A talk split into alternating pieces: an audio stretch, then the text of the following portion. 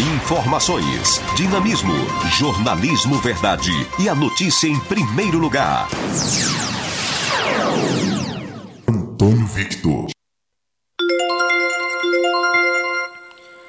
Muito bom dia, agora são de 7 horas 27 minutos. Estamos dando início aqui ao programa direto da redação, trazendo as principais informações do Brasil e do mundo para você começar o dia bem informado aqui pela Rádio Folha 390.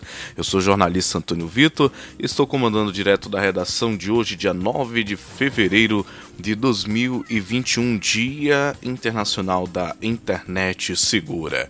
A gente inicia o nosso direto da redação trazendo as manchetes de capa do jornal Diário do Pará. Denúncia do Ministério Público Estadual é rejeitada. TJ não encontra irregularidades em compra de respiradores no estado do Pará. Vale lembrar que estava aí correndo uma informação de que havia irregularidades na compra de respiradores que podia envolver aí é, o governador do estado, Helder Barbalho. Mas, segundo a informação, é, a, a, denúncia tinha que ser apurada ainda pelo TJ e uh, a informação aqui do Diário do Pará.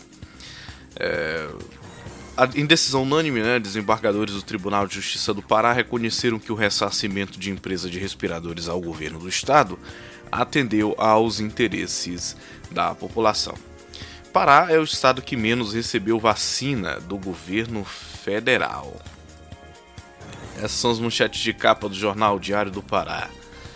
É, desabrigados pedem ajuda, incendiário é preso, o homem que teria provocado o incêndio criminoso foi detido pela polícia. Famílias pedem ajuda para reconstruir suas casas que foram consumidas pelo fogo. Ontem a gente noticiou esse triste incidente lá no bairro da Cremação, em Belém, e hoje temos aí a notícia de que foi preso o incendiário, né? Vitamina pura, frutas turbinam a imunidade, o consumo aumenta durante a pandemia e reforça o organismo contra várias doenças. Conta de luz, governo quer incluir o Pará na MP, que barateia a tarifa. Seu bolso, Petrobras aumenta preço do gás, diesel e gasolina. Eita, até quando, hein? Até quando a gente vai ter que conviver aí com esses aumentos? Essas são as manchetes de capa do Jornal Diário do Pará ainda é, com informações do jornal Diário do Pará, acusada de matar marido, a deputada Flor Delis está namorando o jovem 35 anos mais novo. E rapaz, será a próxima vítima? Bom, a parlamentar responde na justiça a um processo em que é acusada de ser a mandante do assassinato do ex-marido, o pastor Anderson do Carmo é, Flor acusada né, desse crime continua impune. Até quando vamos, vamos ver aí o desfecho é, desse caso nessas condições. A parlamentar responde na justiça a um processo em que é acusada de ser a mandante do assassinato né, do ex-marido. Os boatos sobre o relacionamento da pastora começaram aí no domingo, dia 7, quando Alain e Flor Delis chegaram juntos na festa de 60 anos da deputada. Logo começaram as pesquisas sobre a vida do rapaz. Alan trabalha como produtor artístico de cantores do segmento gospel. Ele e a parlamentar se conhecem há pelo menos três anos. Projeto de lei quer impedir transgêneros em esportes femininos no Brasil. O caso está gerando polêmica e já divide as redes sociais. A deputada federal Bia Kisses, do PSL do Distrito Federal, cotada para assumir o comando da Comissão de Constituição e Justiça da Câmara, usou as redes sociais na manhã deste domingo 7, este último domingo, dia 7, para defender a exclusão de atletas, atletas transgêneros do esporte feminino no Brasil. No Twitter, a parlamentar lembrou que já apresentou um projeto sobre o tema em 2020 e afirmou que é necessário resguardar o espaço tão duramente conquistado pelas mulheres. Abro aspas, em 2020 apresentei o PL 3396, que determina o sexo biológico como único critério para definir gênero dos atletas em competições. Precisamos resguardar o espaço tão duramente conquistado por nós mulheres e que nos vem sendo tomado por conta de uma ideologia, fecho aspas, destacou a deputada Bia Kisses em seu Twitter. Seu Twitter aí do dia 7 de fevereiro de 2021. Essas são as manchetes de capa do Jornal Diário do Pará. Agora a gente vai acionar aqui o nosso time de repórteres que traz aí o repórter Vitor Ribeiro com informações de que Bolsonaro descarta o tabelamento no preço dos combustíveis. O novo reajuste passa a valer nesta terça-feira, dia 9 de fevereiro. Vitor, linha aberta para você. O presidente Jair Bolsonaro comentou sobre o novo reajuste no preço dos combustíveis. Com o aumento que entra em vigor nesta terça-feira, a gasolina já acumula alta de 22% em seis semanas. Ele descartou qualquer tipo de intervenção na Petrobras ou tabelamento de preços. Temos problemas. A gente busca a solução. O duro é tentar resolver sozinho e não contar com o braço amigo para poder te ajudar nesse momento. Como hoje, estávamos reunindo aqui na reunidos com a equipe econômica do Paulo Guedes, vendo a questão do impacto desse novo reajuste do combustível, o qual nós não temos como interferir e não pensamos interferir na, na Petrobras, e apareceu o senhor Fernando Collor ali para tratar de outro assunto, no outro local. Convidamos para a reunião, ele participou de grande parte da mesma e nos deu sugestões. Sugestões bem-vindas e acolhidas por nós. E dessa forma nós vamos governando. Jamais nós tabelaremos, seja o que for. Bolsonaro não deu detalhes sobre as sugestões apresentadas pelo senador e ex-presidente Fernando Collor de Mello. Após a reunião, nessa segunda-feira, eles participaram juntos do lançamento da plataforma digital Participa Mais Brasil no Palácio do Planalto. Durante o evento, do qual participaram outros parlamentares, o presidente acrescentou que a queda do dólar poderia controlar o preço dos combustíveis e pediu ajuda dos deputados e senadores para aprovar projetos que, segundo Jair Bolsonaro, poderiam influenciar o mercado financeiro a valorizar o real. Bolsonaro também comentou sobre a criação de um novo programa de transferência de renda. Estamos negociando com o Nix Lorenzoni, Paulo Guedes, Marinho, entre outros, a questão de um auxílio ao nosso povo, que está ainda numa situação bastante complicada. Sabemos que estamos, Paulo Guedes, no limite do nosso endividamento. E devemos nos preocupar com isso.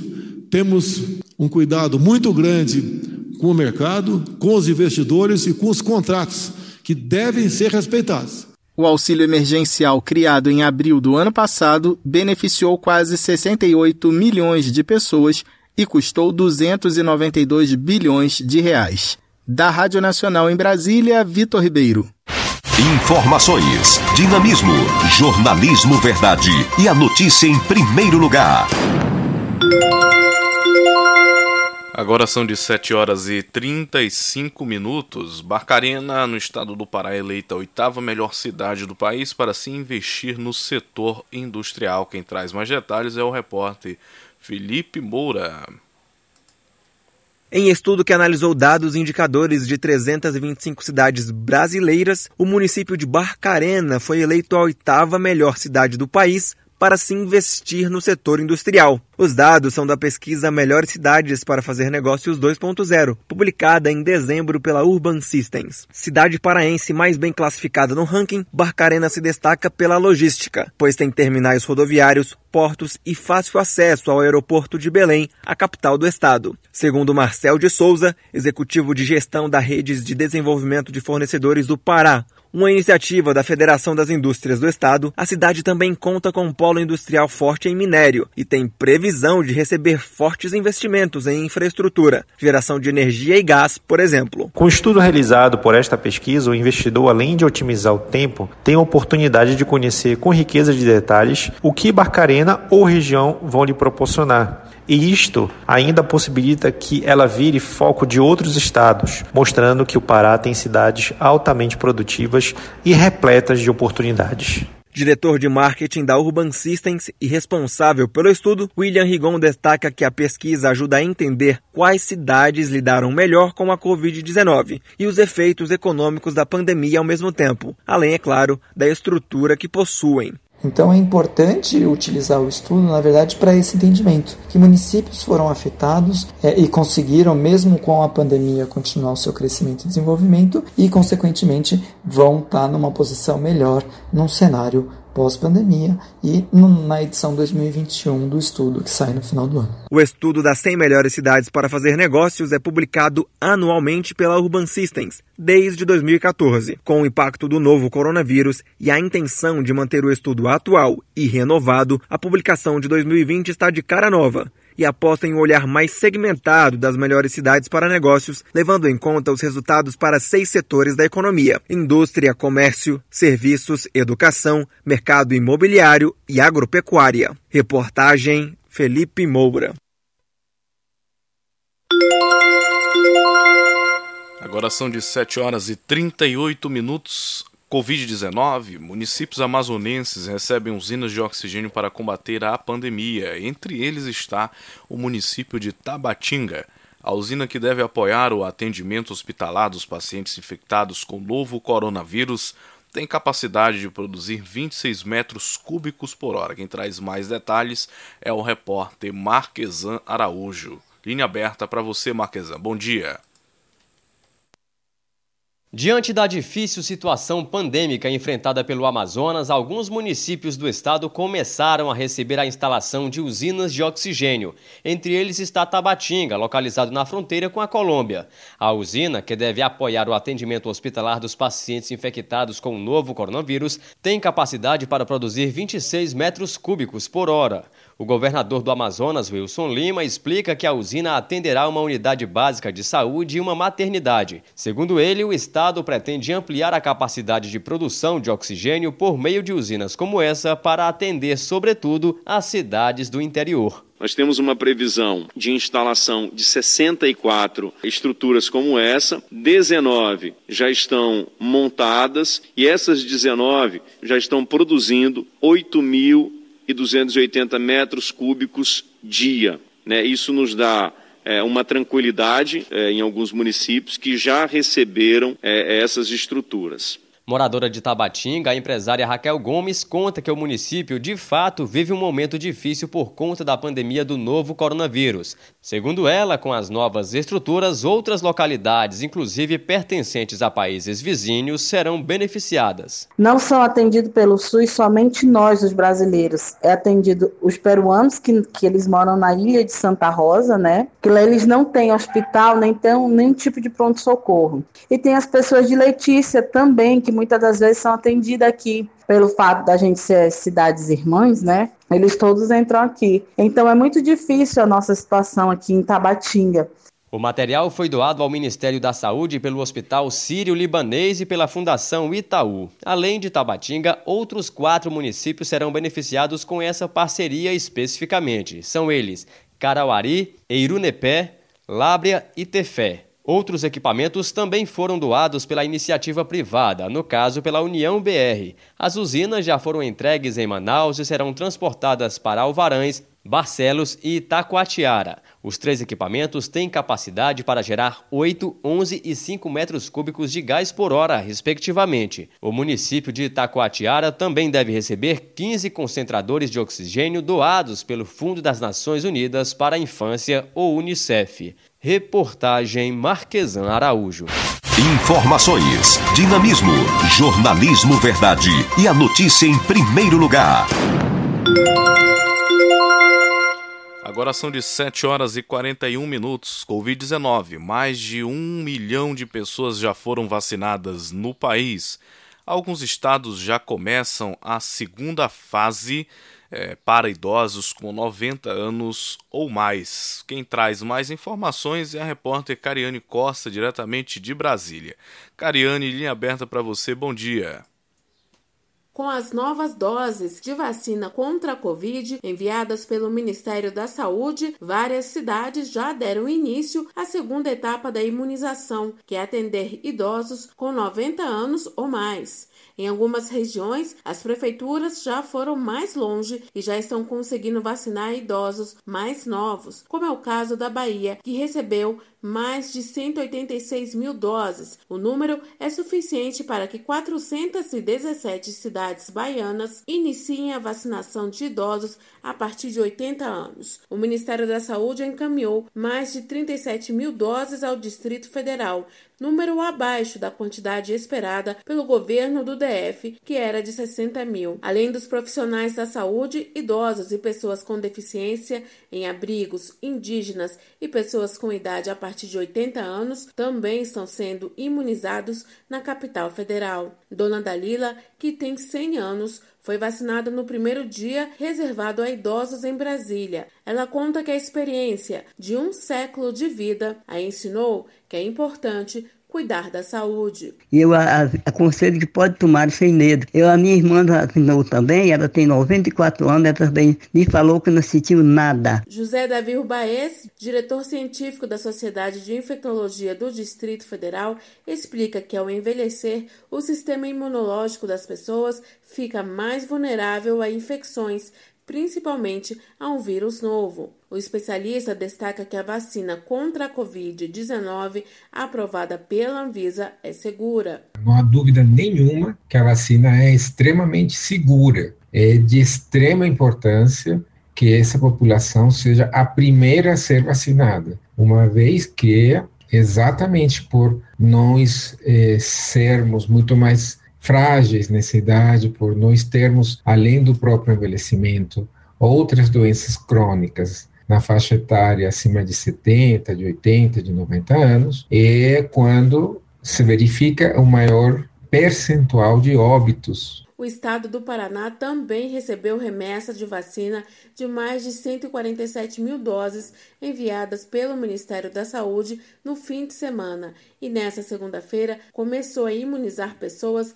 acima de 90 anos de idade. Já Pernambuco recebeu 118 mil doses. Lúcia Martins, de 88 anos, que já tomou a vacina em Recife, conta que não teve reação. Diz que está ansiosa pela segunda dose para conviver com a família sem preocupação. Estou muito, muito, muito, muito, muito ansiosa para isso terminar logo. Pelo menos para que a gente possa ver as pessoas, ver os meus amores da minha vida. Dona Dalila, moradora do Distrito Federal, está esperando para tomar a segunda dose, mas já está se sentindo mais confiante em sair de casa. Conta que agora vai poder voltar a fazer um dos seus programas prediletos quer ir à missa. Há um ano que eu não saio de casa, estou sempre dentro de casa, é muito ruim. Até minha missa eu não fui mais. Estou aqui dentro de casa presa, mas graças a Deus agora com essa vacina estou mais tranquila. Até o momento, 1 milhão 486.461 pessoas foram vacinadas no Brasil contra a Covid-19. Da Rádio Nacional em Brasília, Cariane Costa. Informações, dinamismo, jornalismo verdade e a notícia em primeiro lugar. Agora são de 7 horas e 45 minutos. Vamos para o tempo e a temperatura norte do país segue com tempo chuvoso e alta umidade relativa do ar nesta terça-feira, dia dia 9. A temperatura mínima na região pode ser de 12 graus e a máxima de 36 graus. E quem traz mais informações sobre o tempo e a temperatura é ele, o repórter Janari Damascena. Linha aberta para você.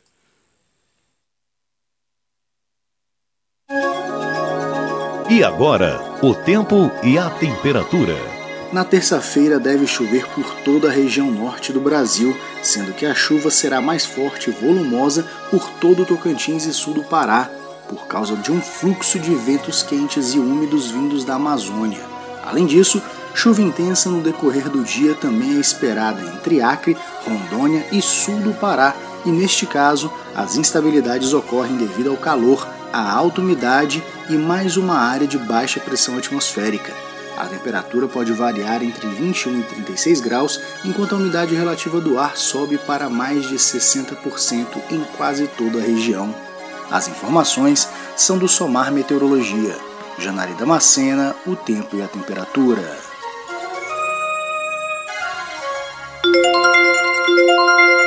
Agora são de 7 horas e 46 minutos. Senador José Maranhão morre vítima da Covid-19. Morreu na noite da última segunda-feira, dia 8. O senador José Maranhão, vítima de Covid-19.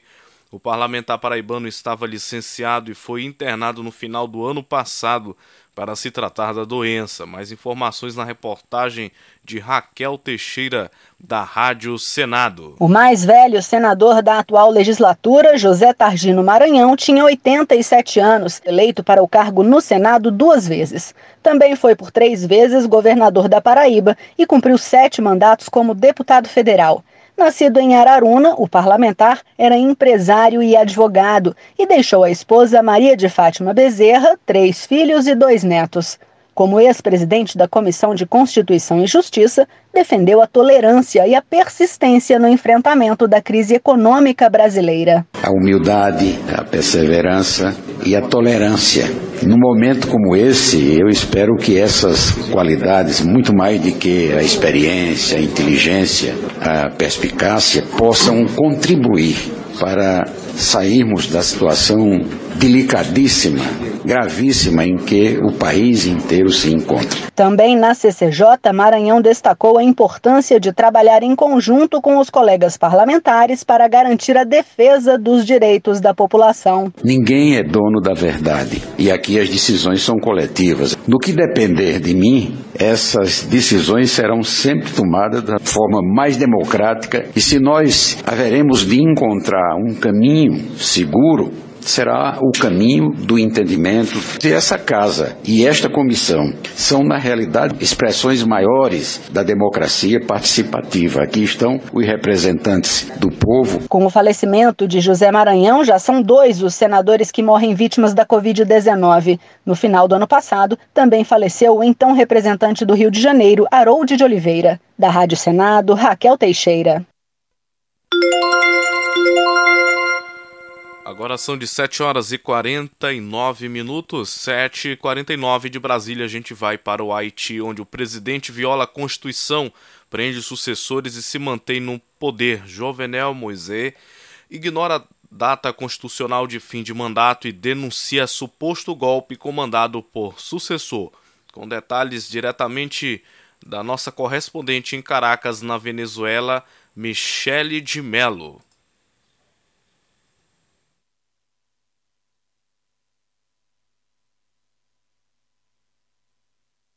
O Haiti vive dias decisivos para a política. Jornalismo Verdade e a notícia em primeiro lugar. O Haiti vive dias decisivos para a política nacional. O mandato constitucional do presidente Jovenel Moïse terminou no último domingo, 7 de fevereiro. No entanto, o mandatário não dá sinais de que irá deixar o poder. Acusando ser vítima de um suposto plano golpista, Moise ordenou a prisão de 23 pessoas, incluindo o juiz Ivikel de Bresil, que seria seu sucessor direto. A Corte Suprema de Justiça reiterou que o período de gestão de Jovenel Moïse terminou. Com o Congresso dissolvido desde janeiro de 2020, organizações sociais, partidos de oposição e outros movimentos políticos organizaram uma greve geral para exigir que o presidente cumpra com a lei e convoque um Conselho Nacional de Transição. Para o cientista político e economista Joseph Harold Pierre, a situação atual do país requer união de todos os setores. É o momento para que eh, é o momento para que as forças vivas haitianas entrem em acordo com respeito ao futuro do país, porque segundo a Constituição ele deveria ir-se, mas ele não fará isso. E o que isso significa? Significa que a lei não se aplica no Haiti e que nos resta é a dimensão moral e política. Isso significa que as forças vivas do país, os líderes das organizações da sociedade civil, as igrejas, os partidos políticos, que são muito fracos, têm que chegar a um acordo sobre a forma como irão dirigir o país. Moral e a dimensão política o presidente se negou a convocar novas eleições por conta da pandemia e há um ano governa à base de decretos. Ao todo, foram 170 medidas que, entre outras coisas, determinaram a criação de uma agência nacional de inteligência para supostamente combater o terrorismo. O membro da Brigada de Solidariedade do MST com Haiti, Paulo Henrique Campos, defende a mobilização do povo para conduzir o destino do país. A sociedade haitiana vai continuar mobilizada, Né? Então, esse é o, é o sinal que as organizações é, estão dando para o povo haitiano e construir um, construir um programa unitário, né, onde toda a sociedade civil possa construir alternativas de um governo paralelo ao, ao Jovenel Moïse, né? E esse também é o sinal que a oposição parlamentar tem dado, né? Agora, Moïse propõe um novo calendário com um referendo constitucional para o mês de abril, propondo uma reforma da Carta Magna que prevê o fim do Senado e do cargo de primeiro-ministro e permite a disputa da reeleição presidencial. Já as eleições legislativas e as presidenciais seriam realizadas apenas em setembro. Segundo o analista político Joseph Harold Pierre, o processo eleitoral viola todas as leis do Haiti. Primeiro, Primeiro, o organismo eleitoral foi selecionado de maneira inconstitucional. A reforma constitucional que está sendo proposta é inconstitucional. Portanto, a comunidade internacional não pode apoiar essas iniciativas que, evidentemente, irão piorar a crise no Haiti. A empeorar a crise no Haiti. Os haitianos pedem solidariedade internacional para denunciar o que consideram ser uma ditadura. No entanto, até o momento, nem a Organização dos Estados Americanos, nem as Nações Unidas se pronunciaram sobre a crise política, econômica e sanitária no país, considerado o mais pobre da América Latina e do Caribe. De Caracas, na Venezuela, da Rádio Brasil de Fato, Michele de Mello. Agora são de 7 horas e 53 minutos. Câmara e Senado retomam votações esta semana aqui no Brasil. Quem traz mais detalhes é o nosso repórter Lucas Por Deus Leon, diretamente de Brasília. A Câmara dos Deputados e o Senado Federal devem realizar nesta semana as primeiras sessões de votação de 2021. Dois temas devem ganhar destaque a instalação da CMO, a Comissão Mista do Orçamento, e o projeto de autonomia do Banco Central. O presidente da Câmara, o deputado Arthur Lira, do PP de Alagoas, anunciou nesta segunda-feira que o projeto de autonomia do Banco Central vai entrar na pauta já nesta terça, após ele ter recebido uma sinalização favorável da maioria dos líderes para pautar o tema. O texto, já aprovado pelos senadores, estabelece um mandato fixo para os diretores do Banco Central, que não poderiam mais ser exonerados nem pelo presidente da República. Também deve mobilizar os parlamentares nesta semana a instalação da CMO, prevista para terça-feira. A expectativa em torno da comissão é grande, porque o Congresso ainda não aprovou o orçamento de 2021 devido a um impasse no ano passado por falta de acordo para que ela fosse instalada. A aprovação do orçamento pela comissão é necessária, por exemplo, para garantir parte dos recursos do Fundeb, que é o Fundo de Financiamento da Educação Básica e que pode ficar sem dinheiro já em março. Mais de 14 bilhões de reais do Fundeb dependem de uma aprovação pelo Congresso de um crédito suplementar, o que só pode ser feito depois que o orçamento for aprovado. O presidente da Câmara, Arthur Lira, informou ainda que deve encaminhar a reforma administrativa que mexe no funcionalismo público nesta terça-feira à Comissão de Constituição e Justiça, a CCJ. O gesto, porém, não terá efeitos práticos imediatos, já que a CCJ ainda não foi instalada, o que só deve ocorrer, segundo Lira, depois do Carnaval. Da Rádio Nacional, em Brasília, Lucas Por Deus Leon. Agora são de 7 horas e 55 minutos. Senado dá sinal verde para Brasil aderir a consórcio internacional de vacinas. Grupo é articulado pela Organização Mundial de Saúde e inclui mais de 170 países, além de facilitar negociações para o uso de nove imunizantes. Da redação da nossa rádio parceira, Agência Brasil de Fato, diretamente de Brasília. A perspectiva de maior cobertura vacinal contra a Covid-19 no Brasil deu um passo adiante na última semana. O plenário do Senado aprovou na quinta-feira, dia 4, a adesão do país ao grupo COVAX Facility, consórcio da Organização Mundial da Saúde. O organismo aglutina mais de 170 países e permite o acesso a uma nova cartela com nove imunizantes que estão em fase de produção pelo mundo. A decisão também é um sinal verde para acessar algumas vacinas em fase de pesquisas. A medida foi aprovada por meio de uma votação simbólica quando não há computação nominal dos votos e agora segue para a sanção presidencial. A pauta já havia sido aprovada pela Câmara dos Deputados em setembro do ano passado, mas aguardava o aval dos senadores. Com isso, o Brasil pode ser o destino de uma quantidade de doses necessária à cobertura de 20% da população do país. Do ponto de vista prático, a entrada do país no coletivo possibilita que o Brasil possa articular tratativas em melhores condições de compra dos imunizantes. O grupo, chamado tecnicamente de Instrumento de Acesso Global de Vacinas contra a Covid-19, já conta com a presença de vizinhos latinos como a Argentina e o Paraguai. Da Rádio Brasil de Fato, com reportagem de Cristiane Sampaio, em Brasília, Douglas Matos. Informações, dinamismo, jornalismo verdade e a notícia em primeiro lugar. Agora são de 7 horas e 57 minutos. Relatório sobre a autonomia do Banco Central será apresentado nesta terça-feira, dia 9 de fevereiro, com detalhes da Rádio Câmara dos Deputados o presidente da Câmara, Arthur Lira, defendeu a previsibilidade das pautas a serem votadas no plenário e informou que o relatório sobre a autonomia do Banco Central será apresentado nesta terça-feira em reunião de líderes da base da oposição.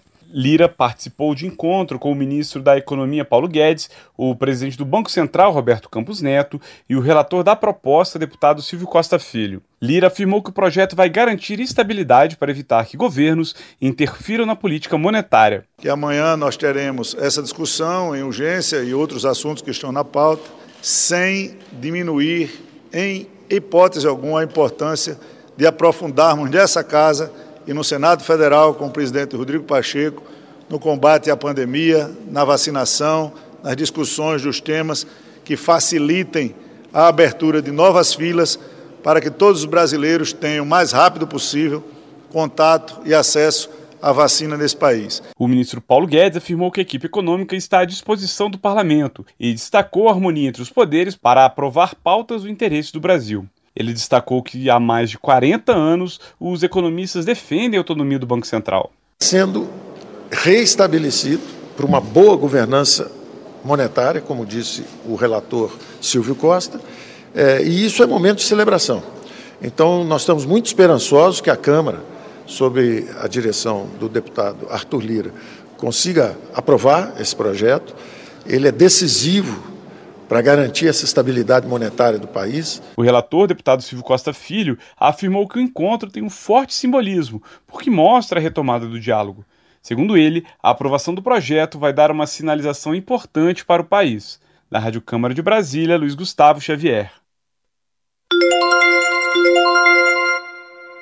Agora são de 7 horas e 59 minutos. Líderes defendem diálogo e medidas de enfrentamento à pandemia em 2021.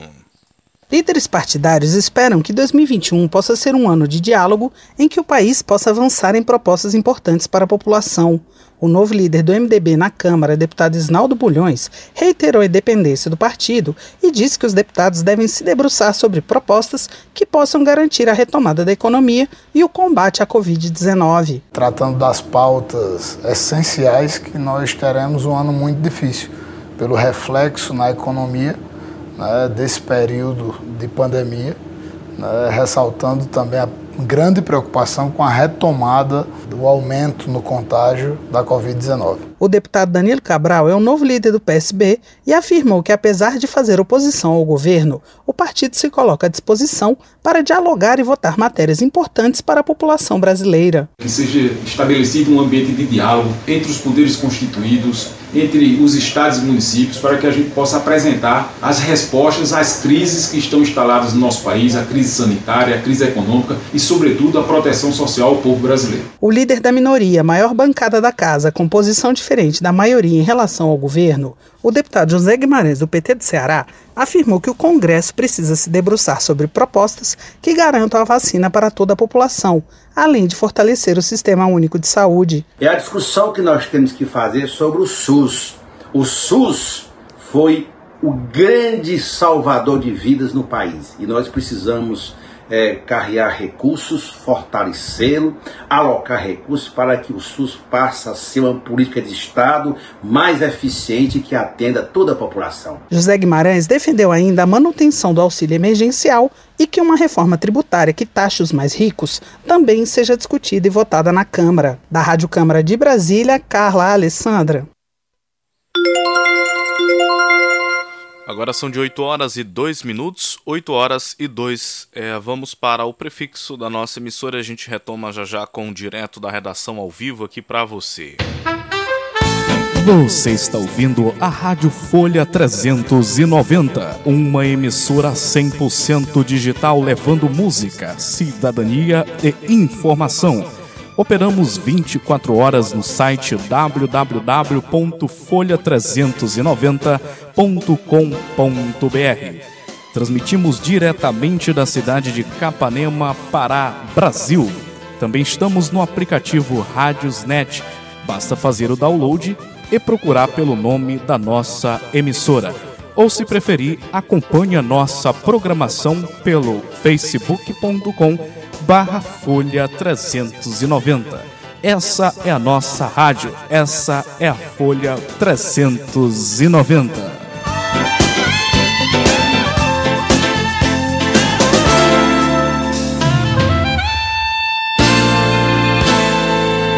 Você sabia que é possível ouvir nossa emissora também em seu smartphone ou tablet? Isso mesmo! Basta instalar o aplicativo Radiosnet e ouvir em sua casa, trabalho, na rua, em seu carro, em qualquer cidade, estado ou país. O Radiosnet é de graça e está disponível para Android e iOS no site radiosnet.com. Informações, dinamismo, jornalismo verdade e a notícia em primeiro lugar.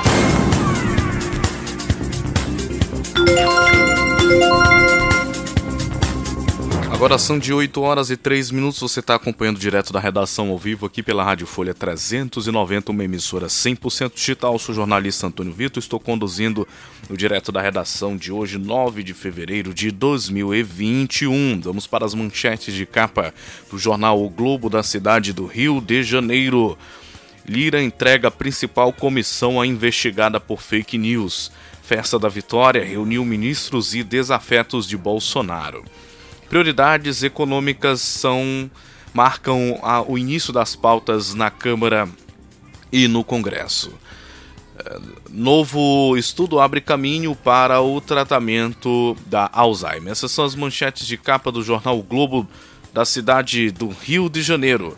As manchetes, vamos para as manchetes de capa do jornal O Estado de São Paulo. PSDB busca filiar Maia e virar frente de oposição. Manchete Congresso quer auxílio fora do teto e sem corte de gastos. Trabalhador que recusar vacina pode ser demitido por justa causa, diz o Ministério Público do Trabalho, MPT. Petrobras reajusta preços dos combustíveis. Bolsonaro diz que aumento causa chiadeira com razão.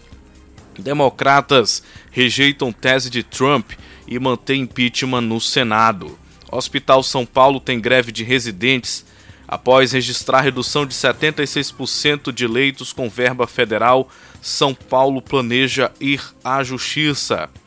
País pode enviar ao Haiti mais testes que os entregues a 24 estados. Essas são as manchetes de capa do jornal O Estado de São Paulo. Vamos para as manchetes de capa da Folha de São Paulo. Dória faz ofensiva para unir PSDB tirar Aécio e receber parte do DEM.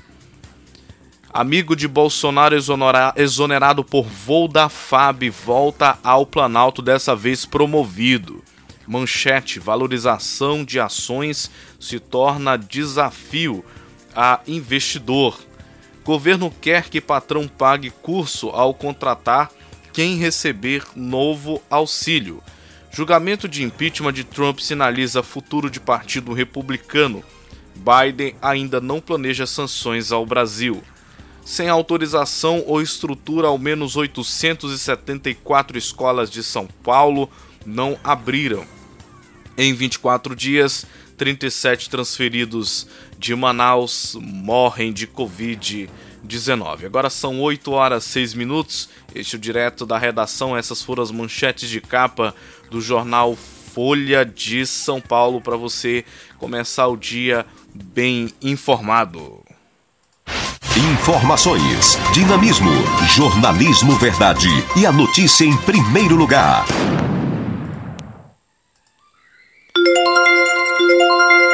Agora são de 8 horas e 6 minutos. Eu chamo ele, o repórter Felipe Esboril, com um giro de notícias, mais informação em menos tempo.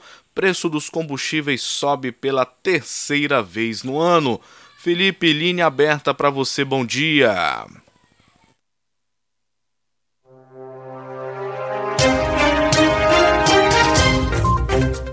Olá, este é o Giro de Notícias da agência Rádio Web. Eu sou Felipe Esboril e a partir de agora você fica muito bem informado em menos tempo. Cientistas preveem nova onda de Covid-19 em Manaus. Seria a terceira. Lockdown pode ser a solução. Segundo os pesquisadores, região pode ser responsável por crise sanitária em todo o território nacional se não for contida. Esta é a mesma equipe que previu na revista Nature o segundo colapso de saúde em Manaus. Aqui em São Paulo, uma cidade terá a população adulta vacinada para estudo de eficácia da Coronavac.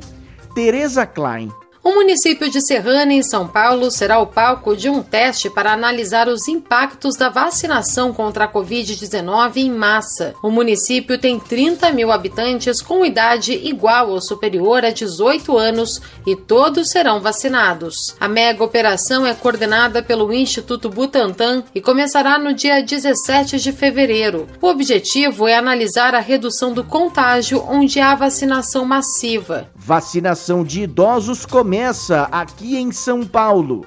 Estádios do Pacaembu e também o estádio do Corinthians em Itaquera servem de pontos de vacinação drive-thru.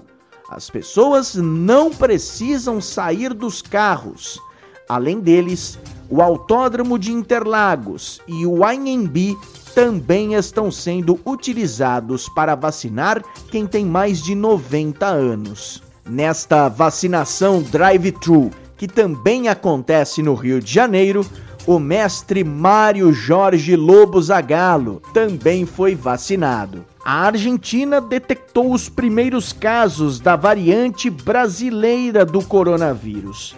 Ministro da Saúde argentino disse que o país registrou duas cepas diferentes em quatro viajantes que passaram pelo Brasil. Aqui em São Paulo, as aulas voltaram a ser presenciais, mas professores entraram em greve. Rafael Ferri, Aquelas que optarem pelo retorno devem seguir os protocolos de proteção contra a Covid-19. Para o médico infectologista da Sociedade Brasileira de Infectologia, Marcelo Otsuka, as crianças são a parte da população que mais cumprem o isolamento. Para Otsuka, esse fator associado a elas não serem um grande transmissor do vírus permite que as aulas possam acontecer presencialmente caso os protocolos de segurança sejam seguidos. Além do que, é, muitas vezes o ambiente da escola pode ser muito mais seguro para essas crianças do que, por exemplo, em muitos locais, em muitas comunidades que os pais trabalham e várias crianças ficam com um cuidador só. Vicente Santini é nomeado secretário da Presidência da República.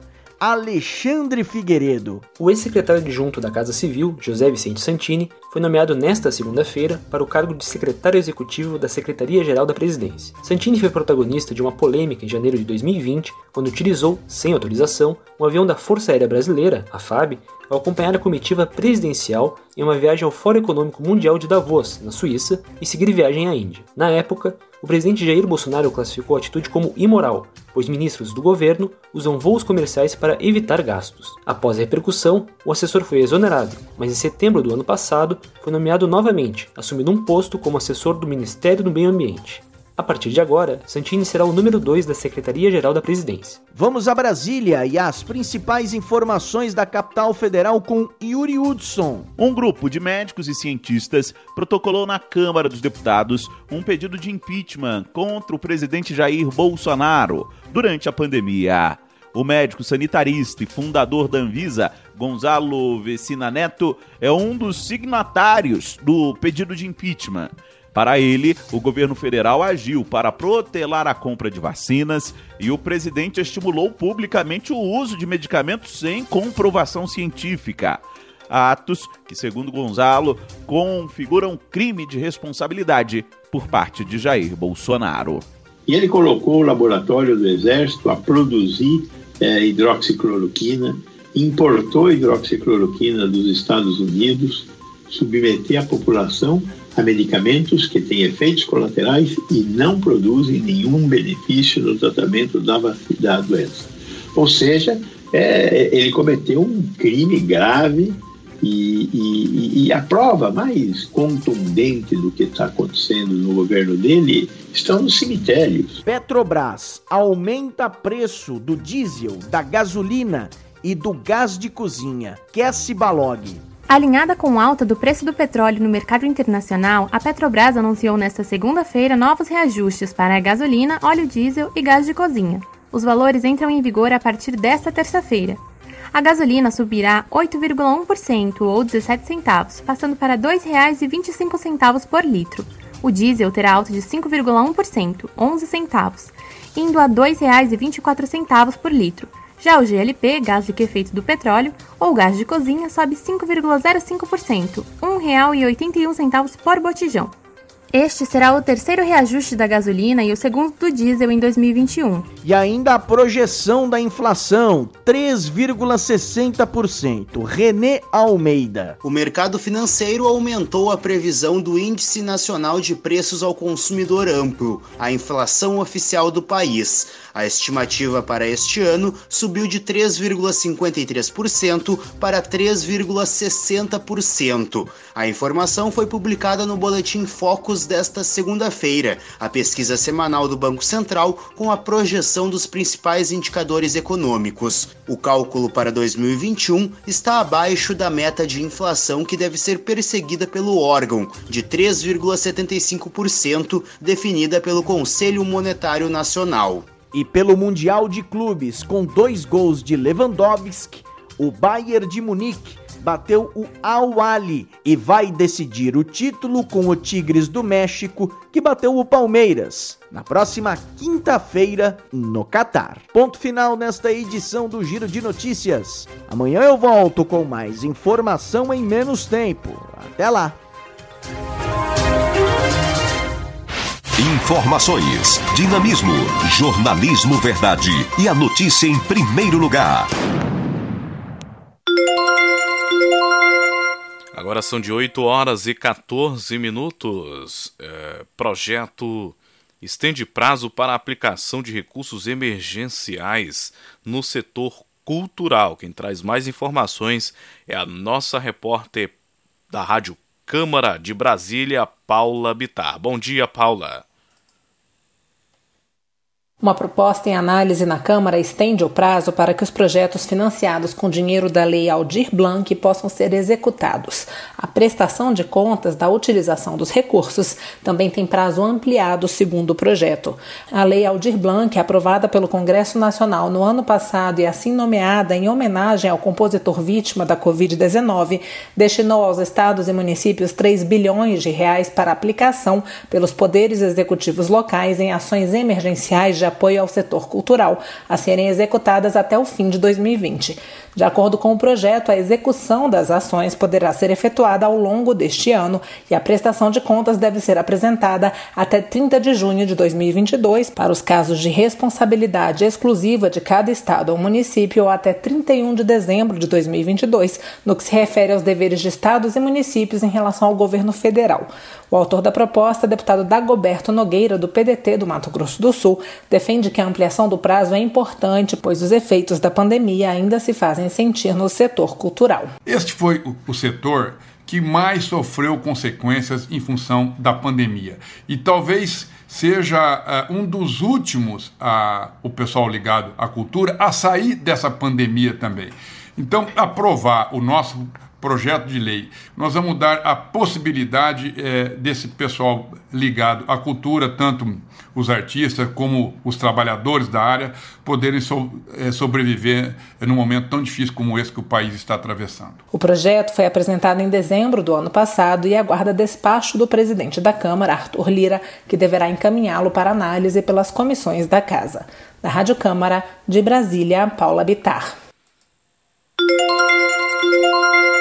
8 horas 16 minutos, 8 e 16. Você está ouvindo direto da redação vivo pela Rádio Folha 390. Governo Federal lança canal de participação em políticas públicas. Quem traz mais detalhes é mais uma vez o nosso repórter lá de Brasília, Vitor Ribeiro. Linha aberta para você. O governo federal lançou oficialmente nesta segunda-feira a plataforma digital Participa Mais Brasil o objetivo é ampliar a participação social na elaboração de políticas públicas e criar um canal direto do governo com a sociedade.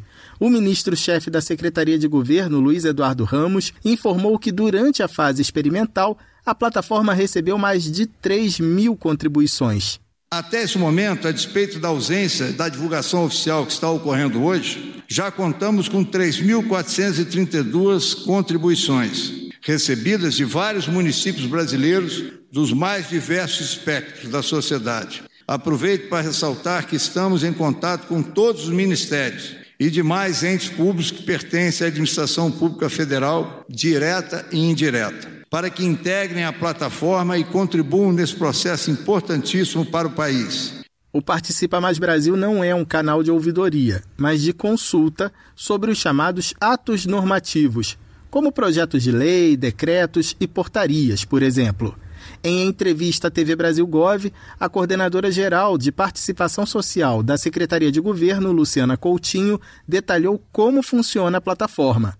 O Participa Mais Brasil, ele vai funcionar como uma ferramenta que dispõe dos quatro módulos: consultas públicas, audiências públicas, opine aqui e o módulo colegiados. Ele não funciona é, para você ouvir todas as questões do cidadão, porque isso aí é o Fala BR. O Participa Mais Brasil, ele é especificamente para essas hipóteses de atos normativos. Por enquanto, nem todos os órgãos já aderiram à plataforma. Nós temos hoje 36 órgãos cadastrados, inclusive duas universidades federais, né, que fazem parte da administração indireta. Quem quiser dar opinião sobre o funcionamento do Serviço Público Federal pode detalhar o que pensa em textos com até 2 mil caracteres. A plataforma Participa Mais Brasil funciona no endereço www www.gov.br barra Participa Mais Brasil. Da Rádio Nacional em Brasília, Vitor Ribeiro. Informações, dinamismo, jornalismo verdade e a notícia em primeiro lugar.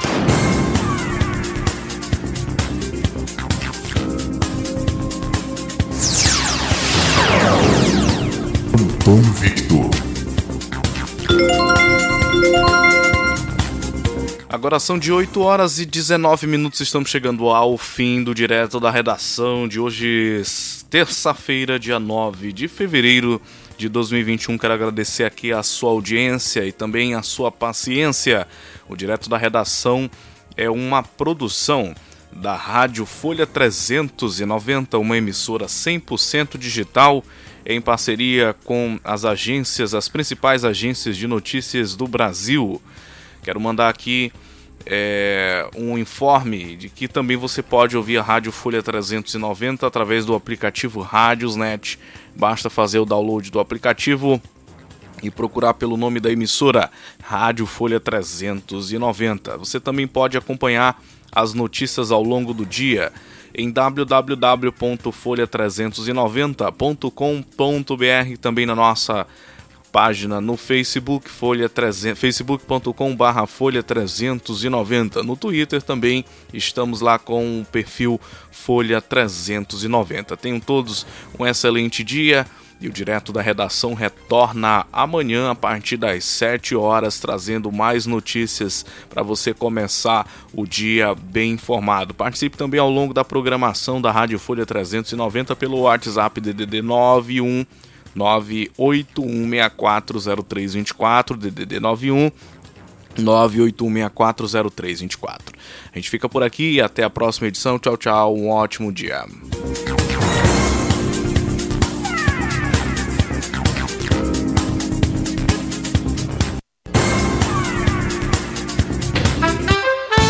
Você está ouvindo a Rádio Folha 390, uma emissora 100% digital levando música, cidadania e informação.